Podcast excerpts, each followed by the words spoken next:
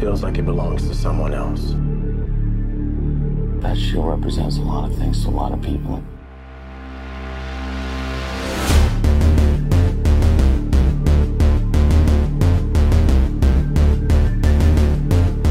Hola, bienvenidos, bienvenidas y bienvenides a todos a un nuevo capítulo de American Buddies, un podcast sobre The Falcon and the Winter Soldier.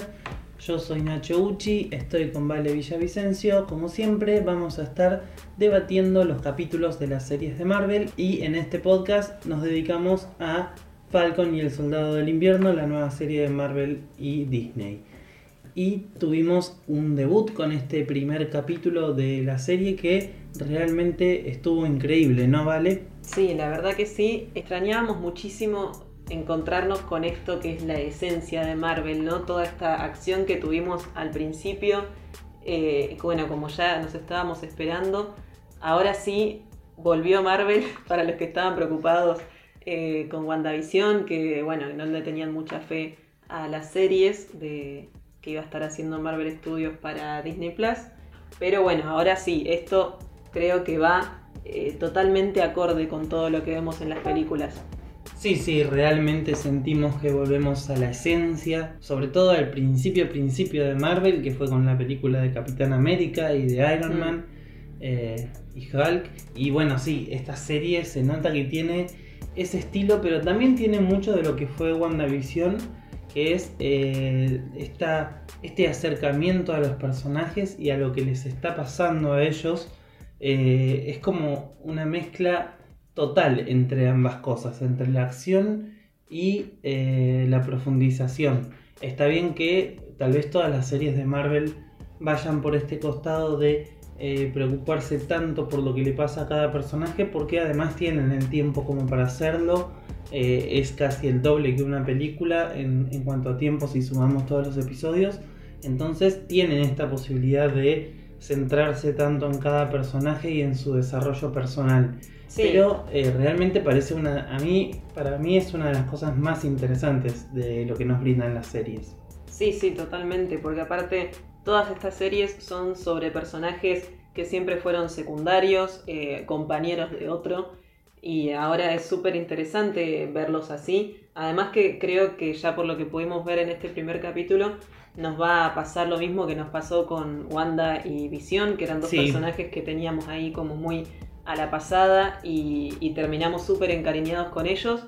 Y la verdad que hoy viendo los primeros 10 minutos de este capítulo ya eh, tenemos un Avenger favorito. Sí, eh, Un sobre todo. Sí. Sobre todo me parece que eh, Bucky y Sam estaban un poquito más arriba, me parece, en las expectativas de la gente que Wanda y Vision. O sea, como que la gente los conocía un poquito más o se interesaba un poco más en su trasfondo de personajes, eh, en las cosas que le pasaron, sobre todo Bucky.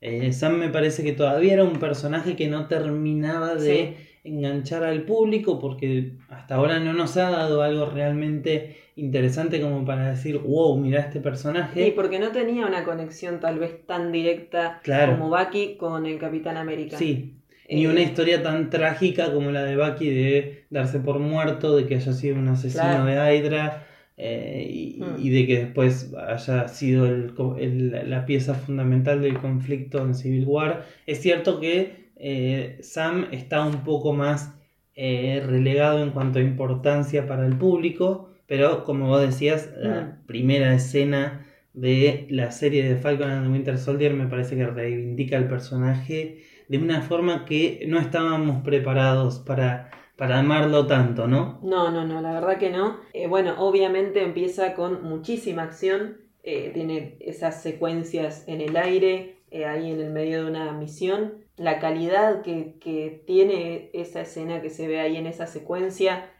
se nota que es la calidad y el presupuesto que le ponen también a las películas. Ya con eso también demuestran todo lo que se va a venir en Marvel, no es solamente una presentación de estos personajes, sino que también nos hace meternos un poco en todo lo que se viene, porque es la segunda serie de la fase 4 de Marvel. Sí, sí, y realmente han eh, empezado también con este segundo paso de la fase 4 de una forma increíble. Eh, a mí me encantó esta secuencia eh, de persecución y, de combate aéreo que tuvo Falcon.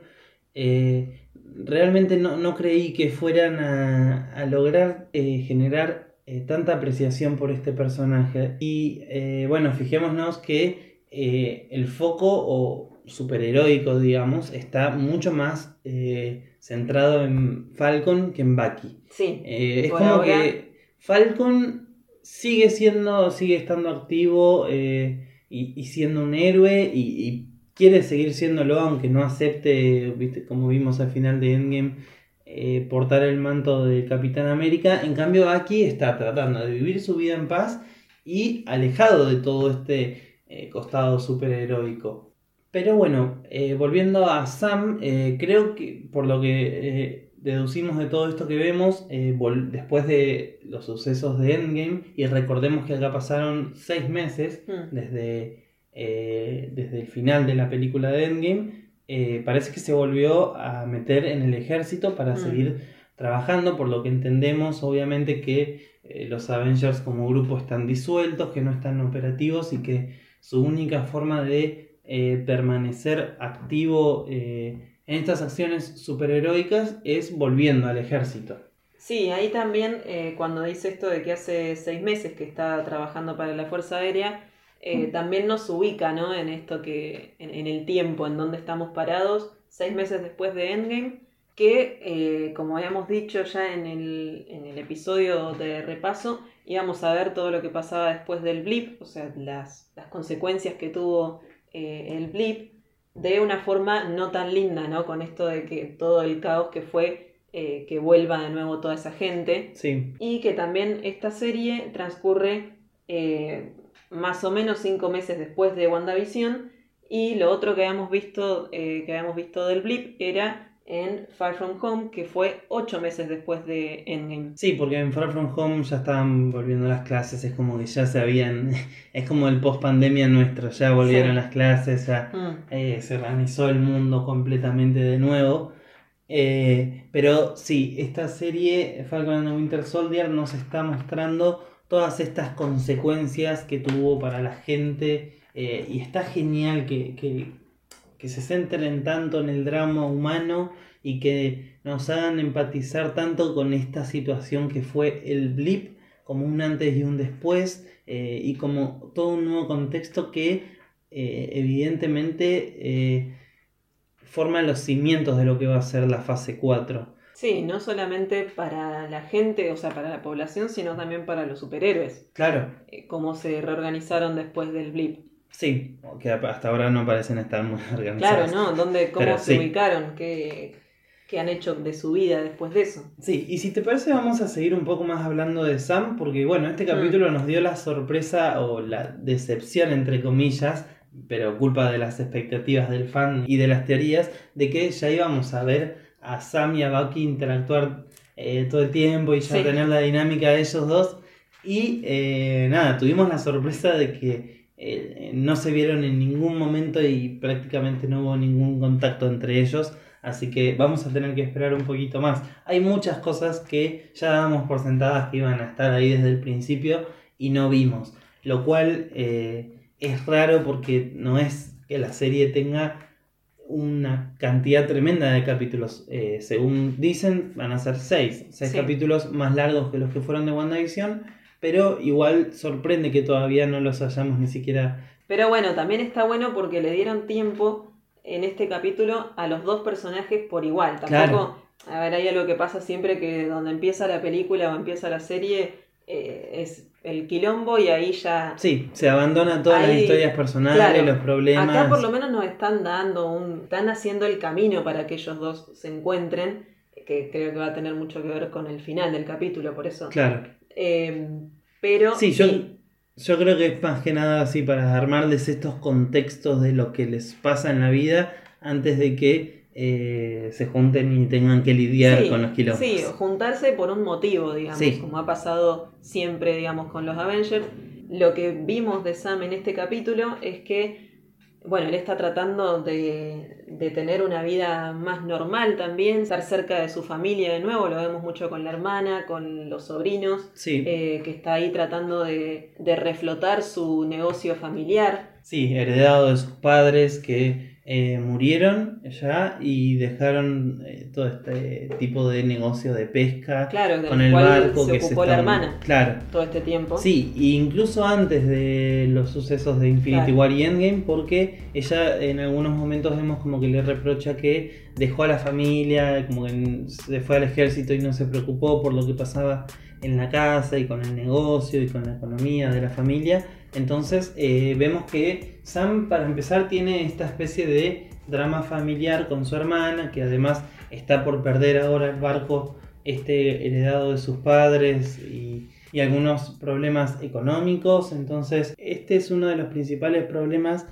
que lo aqueja y eh, es algo gracioso que siempre nos preguntamos nosotros, es de qué viven los superhéroes, Ah, porque a veces vemos que tienen las vidas ahí todas solucionadas como para eh, perder el tiempo entre comillas y irse a salvar gente cuando sabemos que nadie les garpa por ese trabajo. Eh, y bueno, también tenemos una escena muy graciosa con respecto a eso que la vamos a dejar eh, para un poquito más adelante. Otra persona con la que está haciendo mucha relación Sam es con un compañero suyo del ejército. Sí, con Joaquín Torres, eh, que bueno, es con el, lo vemos ahí hablando primero en la primera escena, esta de acción, es que se están comunicando, pero eh, después los vemos ahí ya cuando pasó todo, mientras él está arreglando a Redwing, y que ahí también vemos que la gente lo trata como un Avenger, ¿no? A, Falcon también le piden, eh, le agradecen por lo que hizo, y le cuenta este, este amigo Joaquín Torres, eh, ahí nos damos cuenta que la gente no sabe bien qué pasó con Steve, ¿no? Mm. Porque también le empieza Sí. a decir eh, dónde está, hay un montón de teorías así conspirativas de qué pasó con él, como que trata de sacarle información porque Sí. sabe que Falcon tiene que saber. Joaquín Torres is the new Darcy, porque Sí. ahí le tira una de que no, hay muchas teorías, la gente dice que Steve se fue a vivir a la luna, ¿es cierto? ¿Qué pasó con Steve? O sea, porque claro, Mm. todo el mundo quiere saber y obvio que Falcon siendo el mejor amigo y, y encima se hace eh, el boludo, pero monumentalmente y no le dice nada, o le, creo que le dice sí, se fue a la luna, no me acuerdo qué le dice, pero no. como que...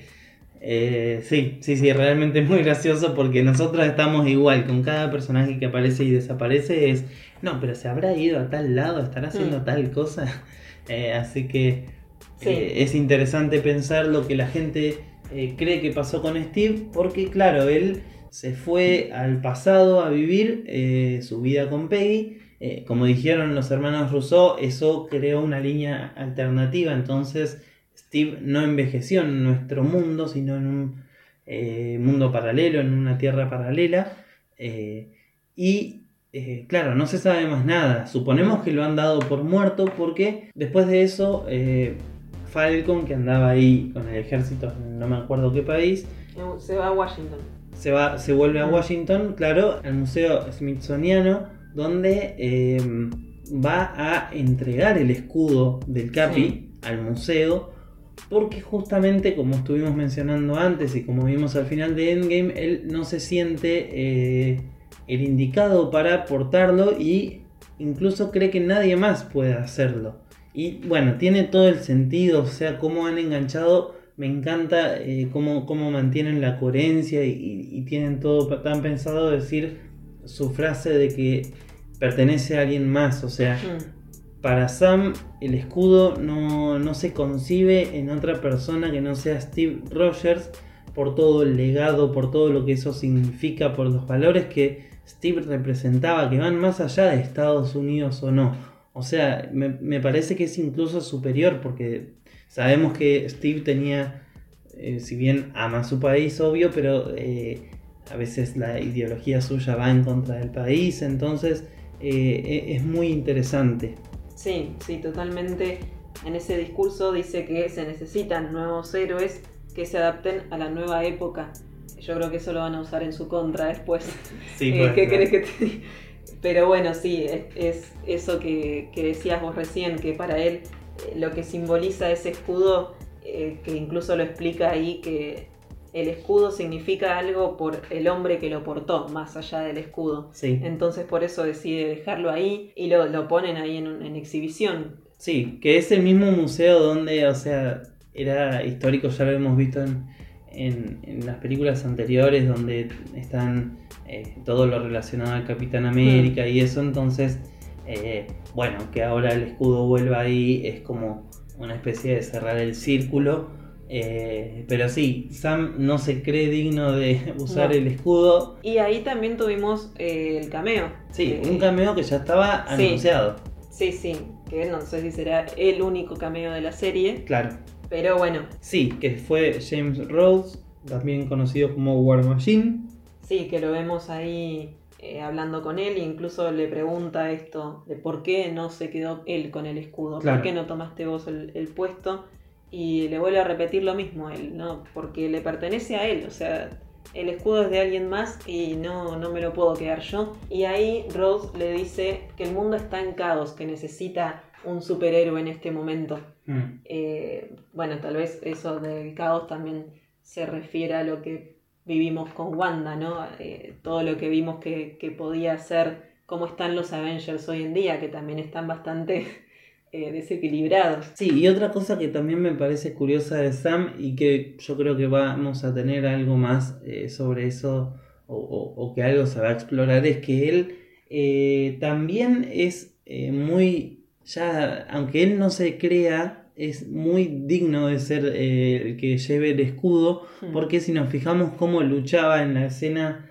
eh, de acción allá en, en el aire, él empieza a utilizar sus alas como escudo. eh, y, y nada, es como que tiene una actitud defensiva más que ofensiva como símbolo. Eso está bueno, ser el, el que tiene la posición defensiva y no la de atacante. Y, y creo que va a tener algún peso en, en la comparación con el Capitán América, o al menos nos lo hacen ver simbólicamente. Aunque acá vienen las críticas para Marvel que siempre le pegan a DC con esto de que no, pero en Man of Steel murió muchísima gente, no sé qué. Acá en esta escena de la secuencia de avión, Sam mató, parece que voluntariamente a un montón de gente. No sé si se les escapó o qué, pero bueno. Sí, sí, hubo varias bajas. Sí, y otra cosa que nos olvidamos de mencionar de esta tremenda secuencia de acción es que tuvimos el regreso de este villano que les estuvimos Mm. anticipando en el capítulo anterior, que es Batroc, este villano que ya vimos en la película de Capitán América de Winter Soldier, que es como este villano de eh, baja monta, digamos, que eh, es como un personaje así medio recurrente. eh, nada, parece que la franquicia de Capitán América lo ha adoptado así como para usarlo no sé si volverá a aparecer en el futuro de, de la serie, capaz que sí, pero eh, bueno, nada, ahora como que nos sirvió de introducción para esta tremenda escena de acción eh, y, y nada, estuvo bastante bueno. Bueno, y como dijimos, Falcon se llevó toda la acción del capítulo y Bucky todo el drama. Sí, Porque pobre. Completito. eh, está centrado mucho más en, en su pasado y, y en todos los traumas de él. Eh, lo vemos que, que está yendo a terapia, Sí. incluso. para reconocer eh, igual en su estado de, de- de ánimo y, Mm. y el momento de su vida en que se encuentra, reconozcamos que tuvo un poco más de ayuda de Wanda, que por lo menos a Bucky le consiguieron un psicólogo, porque Wanda, nada, que vaya a Ah. ser de las suyas y, Sí.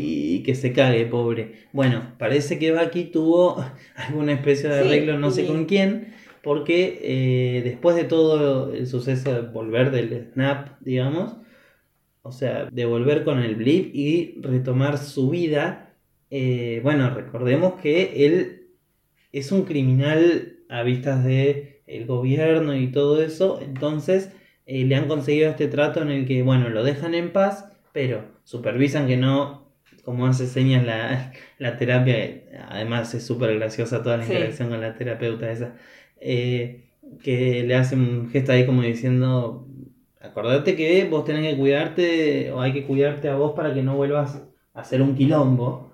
Y eh, además que provea información como para capturar eh, viejos miembros de Hydra. Algo, nada, como, como también muy relacionado a la vida real con los nazis reales.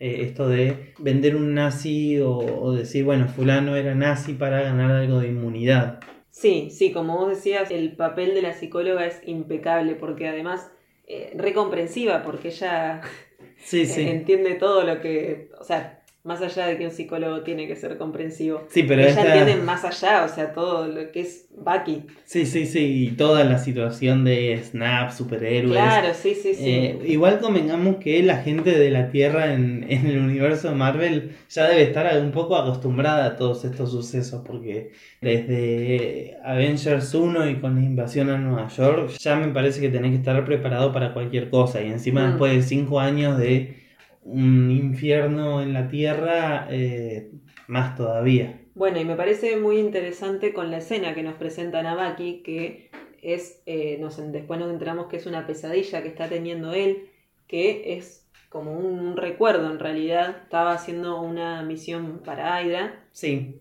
eh, y bueno, y lo vemos que se despierta ahí muy mal, y, y ahí empieza toda la, la escena con la psicóloga, ¿no? Claro, y Eh, encima esta escena de este flashback de Hydra, que lo vemos, claro, con su traje viejo del soldado del invierno y está muy buena también. Eh, encima yo no me esperaba ver este tipo de cosas y volverlo a ver con ese traje que es alucinante, me encanta, pero eh, también vemos que no solamente tiene remordimientos por haber sido el arma de Hydra, sino que también porque no solo lo hacían matar gente por algún motivo de Hydra, sino también que lo hacían eliminar testigos, obviamente, Mm. y obvio, eso es un mayor remordimiento aún, porque él no tenía control sobre nada, y vemos como al final mata a un hombre que simplemente estaba ahí en el lugar donde no tenía que estar, y, y nada, todo eso aún hoy sigue cargando en su conciencia. Sí, que esto le vuelve a la mente todo el tiempo, porque él, bueno, está intentando tener también una vida normal, intenta tener una cita y en ese momento se da cuenta de que eh, no, no puede hacer como si nada porque todos estos recuerdos le vuelven a la mente de nuevo porque nos enteramos que uno de esos hombres que él mató Claro, en ese eh, lugar justo el que mató en la pesadilla, que era la persona que se había cruzado y que era el testigo.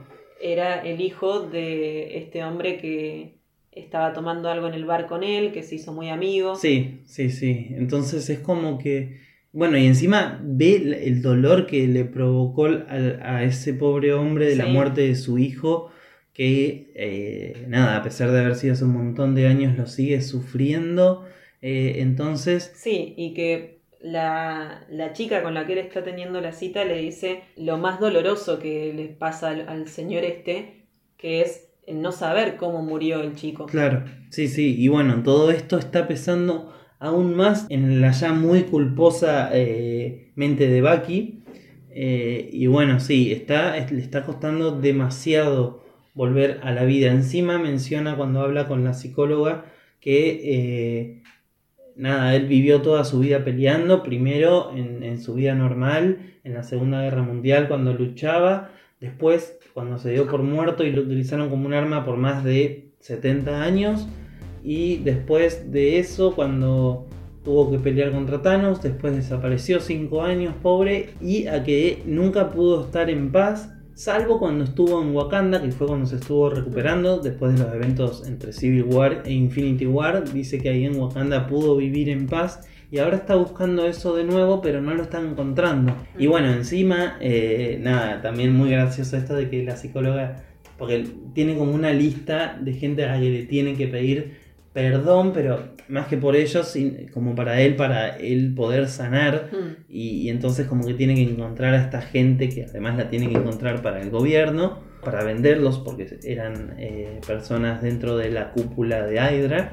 Pero eh, nada, esto de que tiene las reglas de no usar violencia, eh, no hacer nada ilegal, eh, nada, es muy gracioso como la doctora le va diciendo... Bueno, cuando te encontraste a fulana, ¿hiciste las, ¿cumpliste las tres reglas? Sí, sí, no, no hubo nada ilegal, no hubo... Sí. Y en simultáneo te van mostrando todo eso.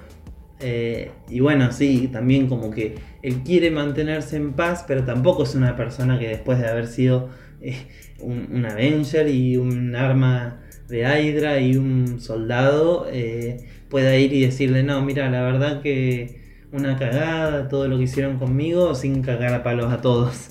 Así que, eh, bueno, obviamente no lo va a poder mantener y se va a, volcar de nuevo a la acción. Ahora en este capítulo lo vimos como que quieren tener una vida alejada de eso. Pero algo seguramente va a desencadenar que él quiera volver a la acción y se junte con Sam. Sí, porque eh, para mí esta culpa que él tiene no, lo, no le permite pensar en la posibilidad de ser un héroe. Entonces, por eso como que anda ahí divagando por la vida, como que eh, lo único que siente es culpa. Sí. Culpa por todo lo que pasó y, y no puede ver otro camino en su vida.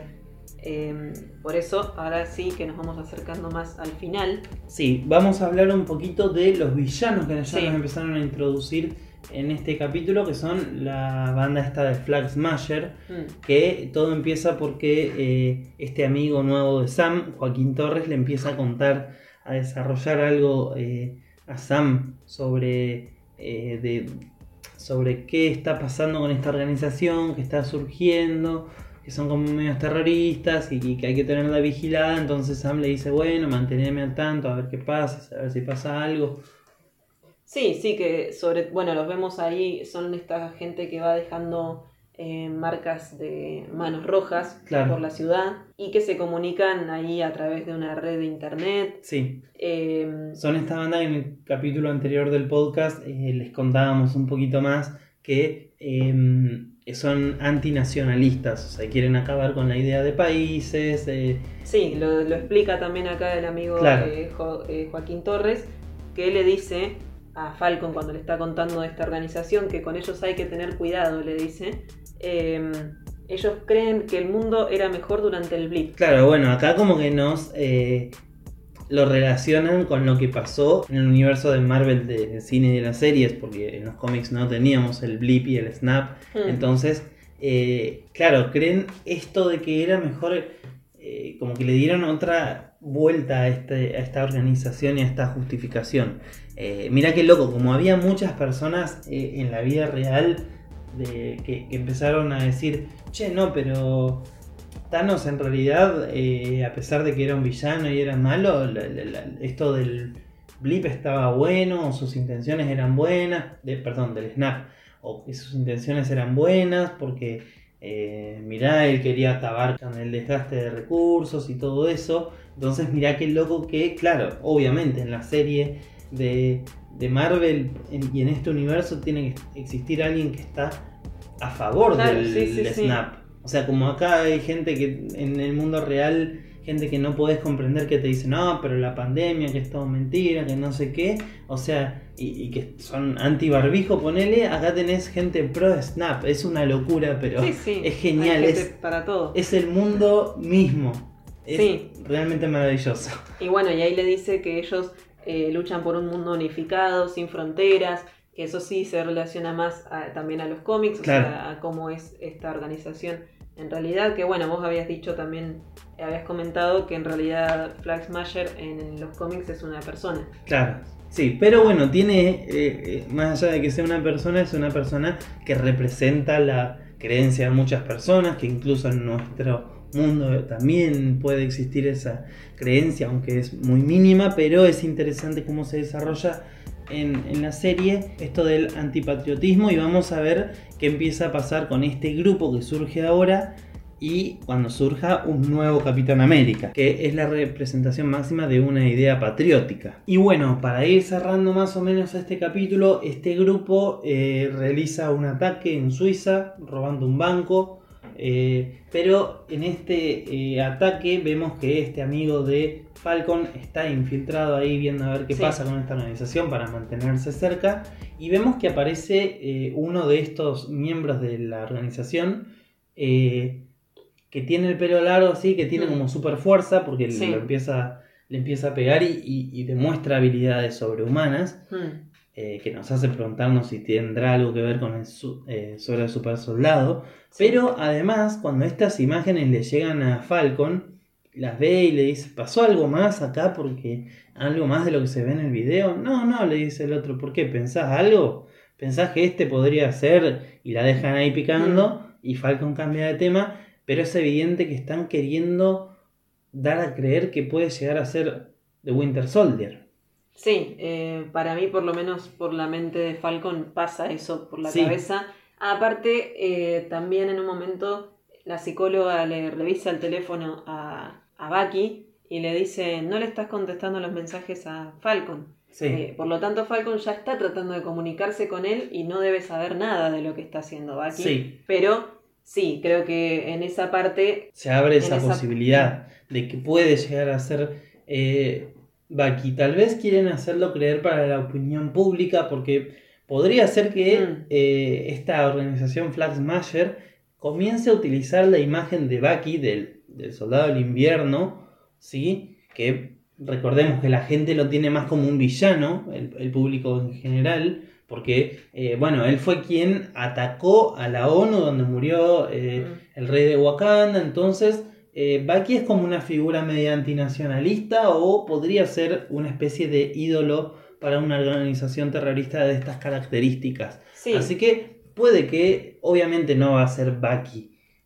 no, O sea, no, Para empezar, nosotros- ahora tiene el pelito corto. Sí, pero puede ser que esta organización lo esté usando, como vos decís, más porque es raro esto de que tenga poderes. eh, hay otros supersoldados y si hay otros, tal vez estén tratando de, de eso, usar la imagen de Bucky con más razón. Bueno, y antes de entrar en el final, final, eh, que es esta escena que nos dejó ultra calientes, eh, también tuvimos una escena muy graciosa, esta que decía hoy, de en el banco cuando Sam quiere sacar un préstamo, entonces, nada, de todo esto, de cómo se sostienen los superhéroes y qué sé yo, y la fama también, porque el tipo le dice, el del banco, no, pero yo te conozco de algún lado, no sé qué, y sí, pues soy Falcon, le hace esa seña con las Sí, manitos. sí.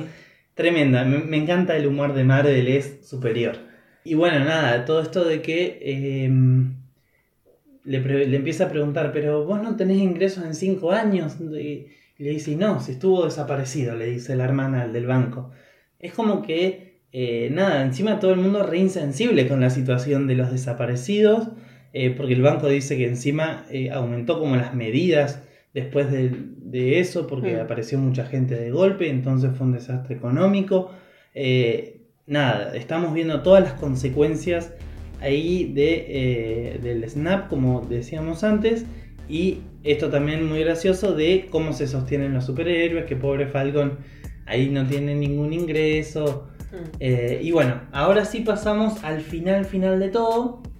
Bueno, y al final del capítulo viene la hermana de Sam y le hace ver lo que está pasando en televisión, que básicamente están mostrando cómo eh, el gobierno en quienes él confió que les dejó el escudo en este museo, bueno, ellos lo querían para traer a otro Capitán América. Unos gargas importantes. Sí, eh, sí, y es también muy doloroso verlo ahí a Falcon No, sí. como, bueno, él se debe arrepentir obviamente de habérselo entregado porque él creía que era lo correcto y justamente él lo hizo eh, por esto, porque él creía que nadie más podía eh, portar ese escudo y Sí. encima pusieron a este tipo que es un porque sí. un- Sí, sí, sí. No, no. Vamos a ver cómo justifica el gobierno que sea él. Mm, Eh, nada, si tiene suero de super soldado, si tal vez es el mejor agente que tiene el ejército de los Estados Unidos, o por qué esta persona de la cual nunca escuchamos o vimos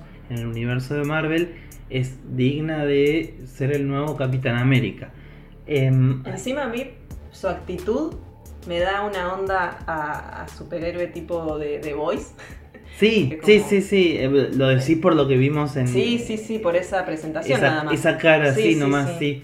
Sí, ni hablar, en los cómics es medio así una persona así con un Mm. carácter eh, importante y además otra cosa que tiene es que eh, tiende a en, los cómics, ¿no? A, ser muy radical en su forma de actuar, o sea, no es como el Capitán América que es más tranqui, no sé qué, que, no va a andar matando gente y ese tipo de cosas. Eh, vamos a ver cómo eh, vemos esta, mm, encarnación que vamos a tener en el live action, pero para mí también va a ir un poco por ahí de que se pasa un poco de los límites eh, para obtener justicia, porque en los cómics es un antihéroe, o sea, a veces lo vemos como villano, otros como héroe, pero tiene un límite medio complicado.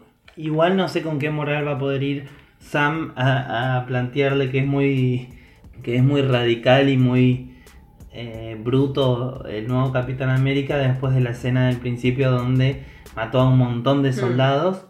Pero es muy gracioso que eh, tenía este dilema de no cruzar la frontera porque ahí ya era ilegal, Mm, pero sí. a los tipos los reventó. Sí, sí. Eh, pero bueno, cosas que pasan. Bueno, pero a él le habían dado la orden, no podemos cruzar la frontera, de que no mate tipos nadie le dijo nada. Sí, bueno, ya sé, pero No, son sí, superhéroes. A mí todavía me, me- me sorprende que hayan mostrado esa escena Mm. de esa manera. Pues se podía hacer. como que la gente cuando los les destruía un helicóptero salían en, en paracaídas o, o algo por el estilo. Pero bueno, Sí, eh, pero bueno, de todos modos es muy probable que ahora eh, este soldado empiece a hacer, este nuevo Capitán América, empiece a hacer las misiones que le dé el gobierno y eh, que Falcon quiera resolverlas ahí con Bucky por otros medios. sí, también cuando lo veía Sam en esa escena pensaba en el meme de Ben Affleck con la canción de Hello Darkness. Eh, pobre Sam. Dios se debe querer matar. Pero bueno, ya vamos a ver cómo se resuelven todas estas cosas en los próximos capítulos. Eh, por último, eh, una cosita que nos quedó decir fue que em, este chico Joaquín Torres eh, también es un personaje adaptado de los cómics. Es este chico que está ahí en el ejército con Sam. En los cómics, este es un chico que en un momento termina tomando el manto de Falcon. eh, bueno, de una forma un poco distinta porque habían experimentado con él y lo habían hecho medio halcón porque la- habían combinado su, su cuerpo con el de Redwing, que es el halcón de Falcon, pero en los cómics es real, no es eh, una especie de dron como Mm. es acá. Eh, pero bueno, en los cómics este chico toma el manto por un tiempo de Falcon. No sé si acá quedará como una simple referencia o eh, realmente en un futuro si eh, Sam deja el manto de Falcon y se transforma en Capitán América, tal vez eh, nada, este chico agarre las alas. Pero bueno, tampoco es Mm. un chico que esté así.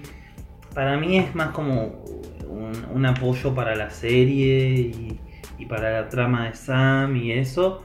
Pero no creo que lleguemos a verlo como un superhéroe. Me parece muy raro.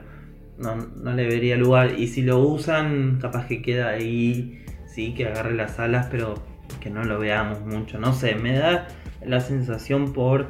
eh, no han elegido un actor demasiado conocido y nunca le dieron trascendencia cuando se promocionaba la serie, entonces a mí me da esa sensación. Eh, y por último, bueno, este capítulo, no me acuerdo si ya lo habíamos mencionado o no, pero nos dejó con dos grandes ausencias que eh, ya esperábamos. Una fue eh, la reaparición del varón Simo y eh, la presencia también de Sharon Carter, que son dos personajes que sabemos que van a tener bastante importancia en la serie y en este primer capítulo no tuvimos ni siquiera noticias de ellos.